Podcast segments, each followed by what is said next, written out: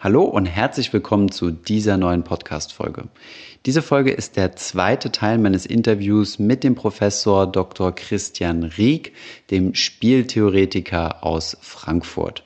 In diesem Teil des Interviews haben wir uns einmal etwas mehr um das Thema Corona gekümmert und haben uns ja etwas mehr um das Thema unterhalten und wie man diverse Situationen auch spieltheoretisch sich anschauen kann, aber auch welche Optionen die Politik überhaupt hat um aus dieser Corona-Krise, Gesundheitskrise wieder rauszukommen.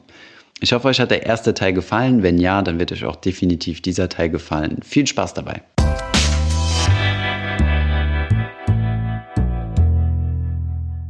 Vielleicht kommen wir noch mal ganz kurz auf dieses mathematische Modell zurück, von dem du gesprochen hast, was diese Virusausbreitung angeht. Man sagt ja, also im Endeffekt gibt es ja so zwei Szenarien, wie wir aus dieser, aus dieser Corona-Gesundheitskrise wieder rauskommen. Entweder indem du so eine Herdenimmunität hast, das bedeutet, dass ca. 50 bis 60 Prozent, ich habe die Zahlen jetzt nicht ganz genau im Kopf, die Krankheit schon hatten, wieder genesen sind und somit immun sind, oder über einen Impfstoff, der aber nicht vor 2021 kommt. Wenn wir jetzt, ich glaube, Stand heute haben wir, ich weiß nicht wie viele äh, Infektionen in Deutschland, sagen wir mal ganz rund 100.000. Ähm, das heißt, bis zur Herdenimmunität wird es vermutlich noch ziemlich lange dauern, wenn man berücksichtigt, dass wir ja 80 Millionen äh, Bürger sind. Ist es denn jetzt aus heutiger Sicht nicht eine Verschleierung seitens der Politik, uns nicht ja, also uns nicht mal eine, eine, wahre Deadline zu geben, die man ja aus dem mathematischen Modell sicherlich gut ableiten kann, wann denn, ähm, wann denn diese Corona-Krise vorbei ist und wann man diese, diese ja, Quarantänemaßnahmen reduzieren kann oder Ausgangs, Ausgangsbeschränkungen. Weil du sagtest ja, nach hinten hin ähm, sind Fehler gemacht worden und äh, die kann man auch eingestehen, das ist ja nicht schlimm, aber denkst du nicht, dass es jetzt ein bewusstes Datum schon gibt, was aber irgendwie so ein bisschen versteckt wird? Oder nicht Datum, aber dass man halt so sagt, naja, es wird noch drei Monate dauern, aber das wird bewusst äh, irgendwie verschleiert? Also es gibt natürlich haufenweise Modelle, ja. Das Modell, von dem ich vorhin gesprochen habe, das war so ein Diffusionsmodell. Da ging es hauptsächlich darum, sich anzugucken, ähm, wie verbreitet sich sowas eigentlich über die Welt. Und das sieht so erratisch ja. aus. Und dieses Modell schafft es, das so zu machen, dass man merkt, das ist eigentlich, wie sich die Pest auch verbreitet hat. Ja? Ähm, nur war damals eben die Bewegungsrichtung anders, sodass man das geografisch festmachen konnte. Ja? Also das ist mehr so ein Modell, was sich anguckt, wann kommt es denn eigentlich wo an. Äh, diese Modelle, mit denen wir uns ansehen müssen, wie stark ist jetzt eigentlich eine Bevölkerung durchseucht oder sowas. Ja, das sind auch Modelle, die wir vom Typus her in der Spieltheorie auch kennen. Also wir haben das so jetzt nicht genau gemacht, ja, aber der Modelltypus ist ein sehr ähnlicher. Ja. Also deshalb, glaube ich, verstehe ich die schon. Ich habe versucht mal auch ein bisschen mit sowas rumzuspielen, einfach um sich das anzusehen, was dabei rauskommt. Wir müssen eins sehen, so wie wir das im Augenblick machen, würde sich die ganze Geschichte über also nicht mehrere Monate, sondern eher mehrere Jahre hinziehen. Und es ist vollkommen klar, so kann es nicht funktionieren. Ja, also mit einem einfachsten Modell sieht man, wir können nicht einfach mal zwei Jahre lang in dem jetzigen Zustand bleiben. Das heißt, da muss haben wir keine Wirtschaft mehr. Ja, genau. Also das ist vollkommener Quatsch. Ja, dann haben wir nämlich am Ende, also wir sagen ja immer, ja, koste es, was es wolle, dass wir Leben retten. Ja, das tun wir dann auf einmal nicht mehr. Ja, sondern dann haben wir eben wirklich alles im Grund und Boden gewirtschaftet. Und dann gibt es wahrscheinlich noch mehr Tote. Also das kann nicht die Lösung sein. Ja, also natürlich brauchen wir irgendwie eine Exit-Strategie. Und die Exit-Strategie kann in der Tat nur darin bestehen, dass eben hinreichend viele Leute immun dagegen sind, wie auch immer. Äh, das Medikament in der Tat, da würde ich auch nicht dran glauben, dass das in diesem Jahr irgendwie kommt. Also müssen es Leute sein, die sich eben selber in irgendeiner Form angesteckt haben und dann wieder gesundet sind und das ist einfach eine Sache, da müssen wir uns jetzt überlegen, wie schaffen wir diesen Prozess denn kontrolliert. Also das versucht natürlich jeder irgendwie nicht in den Mund zu nehmen. Ja, jeder hat irgendwie Angst davor, dass wenn er derjenige ist, der sagt, wir müssen jetzt kontrolliert Menschen anstecken daran, dass es ihm dann unterstellt wird, er wolle irgendwie Menschen umbringen, wo er gerade das Gegenteil vorhat. Ja, also deshalb versucht jeder rumzueiern und das nicht so auszusprechen. Aber ich bin mir sehr sicher, dass das die nächsten Schritte sein werden. Das heißt, wir werden jetzt wahrscheinlich dann ab 20. April oder wann das Ganze wieder losgehen soll, werden wir eben sehen, dass bestimmte Gruppen so rausgelassen werden, dass wir eben eine Immunität erreichen, äh, mit sozusagen möglichst wenig Seitenschäden, um das mal so auszudrücken. Ja, da bin ich mir sehr sicher, dass das genau so kommen wird. Und ich wüsste auch nicht, wie wir es anders machen sollten.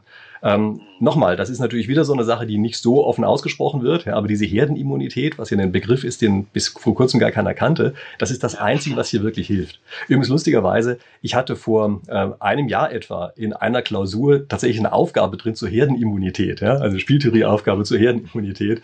Also das finde ich ganz lustig. Damals haben mich alle für verrückt erklärt, dass ich solche komischen Aufgaben stelle. Ja, dann stellt man fest, oh, so dumm war die anscheinend gar nicht. Ja. Und wie wurde die gemeistert? Ja, ich habe also kann man davon ausgehen, dass wir ein gutes Verständnis dafür haben oder sind alle Studenten durchgefallen in diesem Bereich? Naja, wie das so ist bei Klausuraufgaben, da versucht man natürlich die Sachen so stark zu vereinfachen, dass sie auch wirklich noch unter Klausurbedingungen lösbar sind. Ja. Also es war wohl, glaube ich, nicht so eine ganz einfache Aufgabe, aber schon eine, bei der auch sinnvolle Ergebnisse abgegeben wurden. Ja. Okay, ja, interessant. Ja, cool. Was, ähm, was mich schon interessieren würde, du hast ähm, das Thema ja auch mal angesprochen, ähm, ich weiß jetzt nicht genau, wie es im wissenschaftlichen Kontext heißt, aber so salopp gesprochen heißt es ja häufig so Big Bath Theorie. Das heißt, wenn du irgendwie einen Auslöser in der Wirtschaft hast, irgendwie so einen Negativauslöser, wie wir es ja äh, in der Finanzkrise 2008, 2009 hatten und jetzt halt durch diesen externen Schock äh, des Virus, dass dann ähm, Manager oder, also wir sprechen mal vom Manager in der Wirtschaft, dazu oder einen Vorteil dadurch haben oder ein Incentive dadurch haben, jetzt alle Leichen aus dem Keller zu nehmen und äh, es quasi auf Corona zu schieben. Wie würdest du denn einschätzen, ist jetzt die kommende Rezession, von der man ja relativ sicher ausgehen kann, also die wirtschaftliche Abkühlung, wie viel ist da jetzt Corona geschuldet und wie viel ähm, sind das Kollateralschäden oder siehst du das sowieso ganz anders? Naja, wir müssen sehen, so wie es im Augenblick aussieht, indem man den Menschen ja faktisch verboten hat zu konsumieren, das klar, das wird natürlich schon auch einen echten Primäreffekt ausmachen. Ja, also da kommen wir, glaube ich, nicht drum, äh, drum herum, das jetzt zu sehen. Es gibt sicherlich viele Sachen, die nachgeholt werden, aber andere, die werden einfach nicht nachgeholt. Also da müssen wir sehen, da verlieren wir im Augenblick natürlich schon eine ganze Menge innerhalb der Wirtschaft. Also das wird Unternehmen ganz stark treffen. Also wir haben vorhin von Transportunternehmen gesprochen, wir können aber auch jetzt einfach Kneipenwirte nehmen. Ja? Ähm, die haben natürlich einen echten ganz großen Nachteil davon. Und das ist nicht eine Sache, die die verhindern können. Und das ist auch nichts, wo sie eine Leiche aus dem Keller holen. So, also das gibt es erstmal diese Ebene. Es gibt aber natürlich auch die andere Ebene. Wir waren davor in einer relativ langen Phase des Optimismus. Und wenn man gerade besonders optimistisch ist, dann hat man immer das Gefühl, naja, auch wenn es gerade schlecht geht, in der Zukunft wird es ja ganz viel besser sein. Und dann neigt man dazu, die schlechten Dinge so ein bisschen zu verstecken. Ja, indem man ganz einfach sagt, wir machen so einen Ausgleich über die Zeit hinweg. Und dann verstecken wir das jetzt erstmal und im nächsten Jahr kann ich das alles wieder aufholen. Das ähm, ist so ein bisschen wie bei Studenten, die immer sagen, ach naja gut, jetzt schreibe ich mal eine Klausur weniger, ja, aber im nächsten Semester wird alles besser, da schreibe ich dann zwei Klausuren oben drauf, ja, dann habe ich das hier wieder mehr als aufgeholt. Wir alle wissen, das kommt natürlich nicht so, ja, aber man kann sich das über eine Zeit, eine Zeit lang hin, ähm, also schönreden, dass das so ist. Ja. So und dann ist irgendwann mal die Welle so groß, dass man damit einfach nicht mehr umgehen kann. Also man muss dann die Hosen runterlassen und muss sagen, oh verdammt, ja, ich habe zu viele Klausuren geschoben. Oder man muss dann eben auch sagen im Unternehmen, wir haben leider irgendwo ein bisschen äh, Verluste versteckt, die sind irgendwo. Und das macht keiner gern. Ja, aber was jetzt passiert ist, man versucht solche Sachen also erstmal in eine Periode reinzulegen, also alles auf einmal dann bekannt zu geben. Ja, das ist besser, als wenn man fünfmal hintereinander angekleckert kommt und sagt, jetzt ist übrigens noch eine Leiche gefunden worden. Und das nächste ist, das Allerschönste ist, wenn man es irgendwem anders unterschieben kann oder irgendeinem externen Ereignis. Ja, das sind die schönsten Konstellationen, deshalb hat man das ganz oft, wenn in der Firmenspitze ein Wechsel stattfindet. Aber äh, hier im Augenblick haben wir eben etwas, dass es ein Ereignis gibt, dem man eigentlich alles unterschieben kann. Und das heißt, wir haben jetzt natürlich einen Haufen Mitnahmeeffekte. Ja? Also jedes Problem, was jetzt da ist, kann jeder sagen, übrigens, das war Corona. Ja? Und das ist eben dieser Big Bath-Effekt, ja? dass er in dem einen in der einen Buchhaltungsperiode auf einmal die riesen Dusche auspacken, ja, alles rauskippen, was da so drin ist und danach geht es uns dann wieder ein bisschen besser. Und das ist etwas, also kann es wieder bergauf gehen, ja, das war damit gemeint. Und das ist natürlich etwas, was wir im Augenblick auf jeden Fall auch sehen. Also neben all den Problemen, die wir im Augenblick wirklich haben, haben wir garantiert auch diese Big Bars Probleme, bei denen wir jetzt eben versuchen, überzogenen vergangenen Optimismus aufzulösen, und zwar gesichtswahrend. Hm, okay, verstehe. Ähm, dann haben wir noch über, im, im, Vorgespräch über ein Thema gesprochen, äh, wo, wozu du ja auch eine Meinung hast und ähm, die auch so ein bisschen den Erfolg äh, dieser Leute ähm, erklärt, und zwar das Thema Crash-Propheten. Ja, die es ja eigentlich schon seit, äh, seit Menschengedenken gibt, aber die ja derzeit äh, Hochkonjunktur haben. Wie siehst du das Thema? Ja, ein Crash-Prophet, das ist natürlich jemand, der hat eine ganz interessante Auszahlungsfunktion. Ja? Der ist so ein bisschen wie so eine Option. Ja? Also, ja. wenn ähm, nichts passiert, dann ist der halt immer auf so einer Nulllinie irgendwie. Ja, und da hört man ihm halt irgendwie zu und jeder sagt, ja, ja, kann schon sein. Aber dann dem einen Augenblick, wo wirklich der Crash kommt, war er immer in der Lauerposition vorher und kann immer sagen, hey, ich hab's euch ja schon immer gesagt. Und dann auf einmal, zack, geht seine Option sozusagen richtig ins Geld und er ist der große Held für eine bestimmte Zeit lang. Ja, das ist, glaube ich, schon so das Spielchen, was einige machen. Ähm, das Verrückte bei der Sache ist ja, dass Crash-Propheten, äh, wenn die den Crash vorhersagen, dann vergisst man das ja nach einiger Zeit, dass sie das im Jahr davor und im Jahr vor dem auch schon gesagt haben und sowas. Ja? Genau. Also das ist ein ganz seltsamer Effekt, der dahinter ist. Interessanter bei Crash-Propheten sind natürlich diejenigen, die auch noch ein gutes Timing haben. Ja? Also manchmal gibt es welche, die Begründungen liefern. Ja? Die sagen, pass auf, äh, es gibt hier einen bestimmten Mechanismus, der liegt vor, das wird irgendwann explodieren und nach meinen Berechnungen ist es dann und dann und dann passiert es auch. Ja, das ist natürlich das Allerschönste. Nun muss man sehen, das lässt sich so häufig nicht machen. Also oft ist es ganz einfach so, dass eben ein Problem, was besteht, sichtbar ist, aber noch eine relativ lange Zeit hinweg ähm, am Markt nicht wirklich eingepreist ist. Also ähm, denken wir da nur an die Finanzkrise. Da gab es ja auch schon ein bis anderthalb Jahre vorher Stimmen, die immer wieder gesagt haben, passt auf Leute, äh, das, was hier läuft, das ist nicht in Ordnung und das wird schiefgehen und die dann short gegangen sind, ähm, die aber eben lange Zeit keinen Erfolg mit ihren Short-Positionen hatten, einfach weil sie das Timing eben nicht auf einen Monat genau hinkriegen können. Ja, also fallende Märkte gesetzt haben. Ja, genau. Ja? Und äh, da müssen wir eben schon sehen, das ist dann auch schon mal ein Spezialfall von Crash-Prophet. Ja? Also es gibt, glaube ich, schon einfach Crash-Propheten, äh, die da also auch eine gute Nase für haben, inhaltlich auch eine gute Nase haben und die sozusagen versehentlich in einen Topf geworfen werden mit den anderen, einfach weil das Timing eben jetzt wirklich nicht monatsgenau gemacht werden kann. Und seien wir ehrlich. Ja, ja wenn ich das nur sagen kann, monatsgenau ist eigentlich im Grunde genommen auch noch überzogen. Man kann mit solchen Vorhersagen teilweise schon froh sein, wenn man das auf drei oder fünf Jahre genau hinkriegt. Ja. Ich möchte da auch mal eine Sache sagen, das ist in der Spieltheorie auch stark bekannt. Da gibt es normalerweise in solchen Systemen mehrere Gleichgewichte. Und die haben einen bestimmten Stabilitätsbereich. Und man hört normalerweise nicht gerne, wenn irgendeiner darauf hinweist, dass es dieses andere Gleichgewicht auch noch gibt. Also dann sagt man mal, ja, aber das ist doch irgendwie doof und das wollen wir alle nicht und das ist, passiert ja auch nicht und weiß ich was. Ja. Und wenn man in einem anderen Gleichgewicht drin ist, dann ist ja auch die Definition dieses Gleichgewicht, dass es sich eben selber stabilisiert. Das heißt, man kommt doch erstmal nicht zu diesem anderen hin. Aber der Hinweis darauf, dass dieses andere Gleichgewicht da ist, ist schon ein sehr wertvoller. Und es kann dann eben plötzlich passieren, dass ein solches System tatsächlich irgendwann mal umkippt und dieses andere Gleichgewicht reinkommt. Und so eine Situation wie das, was wir jetzt gerade haben, ist natürlich eine, bei der sehr viel durchgemischt wird. Das heißt, wir brauchen hier schon einen sehr großen Stabilitätsbereich des Gleichgewichts, in dem wir uns gerade befinden, damit es auch da bleibt. Oder anders ausgedrückt, die Wahrscheinlichkeit ist in solchen Situationen groß, dass man umkippt. Und auch das ist eine sozusagen ähm, also vernünftige Crash-Prognose gewesen. Ja? Wenn jemand sagt, passt auf, dieses andere Gleichgewicht ist da, das ist latent immer da. Ich kann euch nicht sagen, wann es kommt, aber achtet nur einfach drauf, dass es überhaupt da ist. Ja? Also es gibt bei all diesem Szenario schon auch sozusagen seriöse Crash-Propheten. Hm, die hat man ja auch gesehen im, äh, im Film Big Short, haben ja, ja. Ähm, gab es ja einige Beispiele, die auch tatsächlich so stattgefunden haben, war jetzt natürlich Hollywood-mäßig vielleicht ein bisschen überzogen. Aber Wobei sich es lohnt, das Buch zu lesen, das ist besser als der Film. Ach ja, tatsächlich, okay, ja. ein guter Tipp, Dankeschön. Ähm, nein, aber das, äh, da gab es ja dann tatsächlich konkrete Modelle, die gebaut wurden und es wurde Geld draufgesetzt, also wirklich echte Skin in the Game. Das heißt, ich muss hier wirklich überzeugt sein und kann ja nicht einfach nur populistisch rumpöbeln und sagen, ähm, ja, der Crash wird kommen, der Crash wird kommen. Ähm, ein weiteres Problem ist auch, du, du hast ja von Modellen gesprochen, ähm, es gibt aber also viele Crash-Propheten, die vielleicht gerade nicht aus dem akademischen Bereich kommen, veröffentlichen solche Modelle ja nicht. Das heißt, es gibt dann halt nur so Pauschalaussagen, wie zum Beispiel die EZB produziert zu viele oder pumpt zu viel Geld in den Markt, es gibt Zombie-Unternehmen und so, aber es wird nie quantifiziert und genauer erklärt. Ja, also das stimmt so. Ähm, es gibt natürlich auch andere, die versuchen, das irgendwie zu quantifizieren. Nun muss man einfach sehen, das ist am Ende eine Sache, das ist ja ein schleichender Prozess. Und das wäre, glaube ich, unglaublich schwer, hier tatsächlich mit Realdaten wirklich exakt zu wissen, wie zombifiziert ist das denn schon. Ja, also ich glaube, man muss solche Vorhersagen wie diese Zombie-Unternehmen oder sowas, die muss man eher als den Hinweis interpretieren, ja, da ist was. Also es kann potenziell irgendetwas probieren, äh, äh, passieren und muss sich dann ganz einfach im Einzelfall ansehen, merken wir jetzt vielleicht schon Anzeichen, dass sowas passiert. Ja? Also gerade nochmal zur EZB. Vielfach wurde in der Vergangenheit nur auf die reine Geldmenge geguckt. Ähm, die reine Geldmenge scheint nicht so sehr eine Verbraucherpreisinflation erklärt zu haben, sondern mehr eine Asset Price Inflation in der Vergangenheit. Ja, also da glaube ich, äh, war sozusagen die Theorie ungenau, wenn man so will, und es hat sich auf eine ganz andere äh, Sache verlagert. Aber man hat sich dann eingeredet, naja, das ist ja was Gutes und das geht eben auch alles so weiter. Ja, die Frage ist, noch, noch die Begriffserklärung nochmal eine Asset Price Inflation heißt, dass gewisse Anlageklassen quasi überproportional an Wert gewonnen haben, wie wir es ja gesehen haben, Aktien, Immobilien, das meinst du damit, richtig? Ja, genau. Ähm, also das Genau, also dass eigentlich alle Anlagen plötzlich in der Weise plötzlich hochgehen können. Ja, also überall, wo man Geld anlegt, mit anderen Leuten, mit anderen Worten, die Leute wollen eben kein Geld ausgeben, sondern die wollen es sparen. Und dann geht auf die Art und Weise eine Art Inflation los in den ganzen Vermögenswerten. Ja.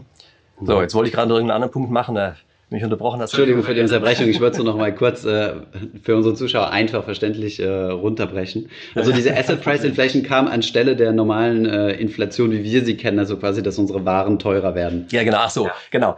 Äh, das war das Argument, was ich gerade machen wollte, dass die Leute nur auf die reine Geldmenge geguckt haben. Ja, ähm, man muss sich natürlich fragen, was passiert oder was ist der Mechanismus insgesamt dahinter? Und im Augenblick ist ja schon auch so, dass die Zentralbank versucht, ähm, sozusagen Geld nur rauszugeben gegen irgendwelche Werte, die sie dafür auch reinbekommt. Also das ist nicht so ganz willkürlich, wofür die die Geldmenge in Umlauf bringen, sondern die sagen, ja, da sind irgendwelche Gegenwerte da. Und wir kommen jetzt aber in eine Phase, in der wir diese Gegenwerte auch immer weiter aushöhlen. Und das kann schon gut sein, dass dieses, dass wir uns eingeredet haben, es geht ja die ganze Zeit gut, halt auf einmal nicht mehr gut geht äh, in diesem einen Augenblick, weil es eben dann plötzlich an einer echten Stelle zuschlägt und keiner mehr daran glaubt, dass es wirklich passiert. Wir haben solche Effekte öfter, ja. Also wenn wir in der Umweltpolitik beispielsweise mal angucken, diese Klimaerwärmung, das ist ja auch eine Sache. Das kenne ich ja jetzt auch schon seit 40 Jahren und ich übertreibe da nicht. Ja, das heißt, man kann also jetzt seit 40 Jahren sagen, da hat irgendwie die ganze Zeit immer Feuer geschrien und es hat nie gebrannt. Vielleicht glauben wir denen jetzt einfach nicht mehr. Ja? Und das ist eben ein Effekt, den wir im Augenblick auch sehr stark haben bei dieser Geldpolitik.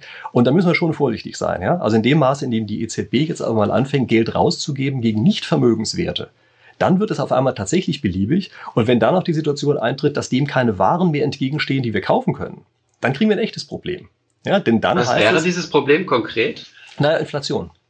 Ja, also nehmen wir einfach nur diese Klopapiergeschichte. Ja, ähm, da haben wir das jetzt einmal erfahren, dass eine Knappheit durch irgendwas auftauchen kann. Ja? Die Knappheit ist nicht dadurch bedingt, dass zu wenig produziert wurde, sondern dadurch, dass im Augenblick die ganzen Transportsachen nicht hinterherkommen. Aber wir sehen, wozu das führt. Es führt nämlich dazu, dass man das Zeug auf einmal nicht mehr kaufen kann. Das heißt also, man hat Geld, kann aber nicht die Ware dafür kaufen, die man gerne haben möchte. Und der Effekt davon ist natürlich, dass man sagt, na gut, da muss ich halt zu irgendeinem hingehen, mir das Zeug für einen doppelten oder dreifachen Preis verkauft. Und das ist dann eben genau die Zutat, die man hat, um eine echte Inflation plötzlich zu sehen. Also Inflation im klassischen Sinne, ja, Verbraucherpreise. Hm, okay. Und Denkst du nicht, dass die EZB da genug äh, Mittel hat, da quasi gegenzusteuern? Also, dass sie die, quasi die Geldmenge schnell genug wieder reduzieren können, um dem entgegenzuwirken? Naja, das will ich mal sehen, dass sie das machen und dass sie das auch machen können. Denn dann sehen wir. Weil das ja einem Entzug gleichkommen würde, von Absolut. dem du anfangs gesprochen hast. Ja, das wäre ein ganz drastischer Entzug, den wir da haben. Und da glaube ich nicht, dass sie das so ohne weiteres können. Mal abgesehen davon, wenn wirklich der Fall eintritt, dass die Geld in Umlauf bringen und dort also keine entsprechenden Vermögenswerte als Gegenleistung haben, dann heißt das ja, dass sozusagen ihre eigene Bilanz immer weniger an, ähm, also an Aktiva hat, ja, also dass dort irgendwann sozusagen das Eigenkapital sogar negativ werden müsste, mal im Extremfall, ja. Und das wäre dann wirklich ein klares Zeichen dafür, äh, dass dann, dass man sagen muss, dann ist dummerweise das Geld, was von denen rausgegeben wird, eben auch nichts mehr wert. Ja, und das ist genau die Situation, die wir dann als Inflation bezeichnen. Da sind wir in Deutschland natürlich hypersensibel zu. Also ich kann mich erinnern, meine Großeltern haben mir noch immer von der großen Inflation erzählt und dass sie da alles verloren haben. Ja, das kennt man ja teilweise in anderen Ländern nicht, aber wir kennen das noch, so zumindest als Geschichten bei uns im Land. Und das ist der Grund, weshalb wir eben stärker auf sowas achten. Und ich meine auch zu Recht. Die Gefahr ist tatsächlich real. Hm, okay. Verstehe. Gut, dann hätte ich vielleicht abschließend mal noch eine Frage, äh, eher persönlicher Natur. Wie legt denn ein Finance-Professor in Spieltheorie sein Geld an? Ich meine, du hast ja immer Modelle und äh, zum Beispiel hast du das, das Thema Ölmarkt auch sehr, also als, als, als Beispiel jetzt einfach nur sehr gut prognostiziert. Äh, du hast dich auch mit anderen Assetklassen beschäftigt, zum Beispiel auch Rolex-Uhren. Und ähm, ja, wie legst du dann dein Geld an? Machst du das auf Basis dieser deiner Analysen? Das Schlimme ist, ein guter Theoretiker ist im Allgemeinen ein ganz schlechter Praktiker. Ähm, okay. Ich kann tolle Ratschläge geben und ich glaube, Leute, die da richten, äh, schneiden wahrscheinlich auch gar nicht so schlecht ab, aber die müssen eben auch dieses Praxisblut in den Adern haben und das fehlt mir komplett. Ja, also ich okay. bin da völlig ungeeignet, sozusagen nach meinen eigenen Empfehlungen zu handeln. Keine Ahnung, woran das liegt. Und deshalb mag mhm. ich am liebsten, wenn ich solche Sachen auf Autopilot stellen kann. Also das Schönste, was ich machen kann, ist, es gibt irgendeinen Algorithmus, den verstehe ich und der macht was, wovon ich glaube, dass es was Gutes ist. Und dann sage ich dem Algorithmus, mach du einfach weiter und ich gucke nicht mehr hin. Also ich bin so dieser typische Geldanleger in Anführungsstrichen, der einfach überhaupt nicht drauf guckt, was da passiert und hofft, dass das schon alles automatisch funktioniert. Nun muss man natürlich dazu sagen. Ein passiver Investmentansatz, kann man sagen, oder? Ja, das ist so ein halb passiver Investmentansatz, ja. ja, nun muss man natürlich dazu sagen, ich bin ja Beamter, ja, und als Beamter hat man sowieso nicht so besonders viel. Also vielleicht ist es bei mir auch weniger wichtig als bei anderen. Ach so, okay. Na gut. Okay, Christian, vielen Dank für das Gespräch. Ähm, ich, ich finde, es war extrem lehrreich, auch äh, dafür, dass wir das jetzt per Hangout geführt haben. Und äh, ja, wenn Corona vorbei ist, äh, würde ich mich freuen, wenn wir nochmal äh, in das Thema Spieltheorie ein bisschen weiter reingehen, ein bisschen mehr ähm, äh, ja, Themen finden oder Beispiele vor allem. Und äh, ja, wenn ihr als Community Fragen an Christian habt äh, oder einfach Themenvorschläge, über die wir diskutieren sollen, ein bisschen theoretischerer Natur, dann schreibt es doch gerne unten in die Kommentare. Und ja, deinen Kanal haben wir natürlich verlinkt. Schaut euch den auf jeden Fall an. Und ja, danke fürs Zuschauen.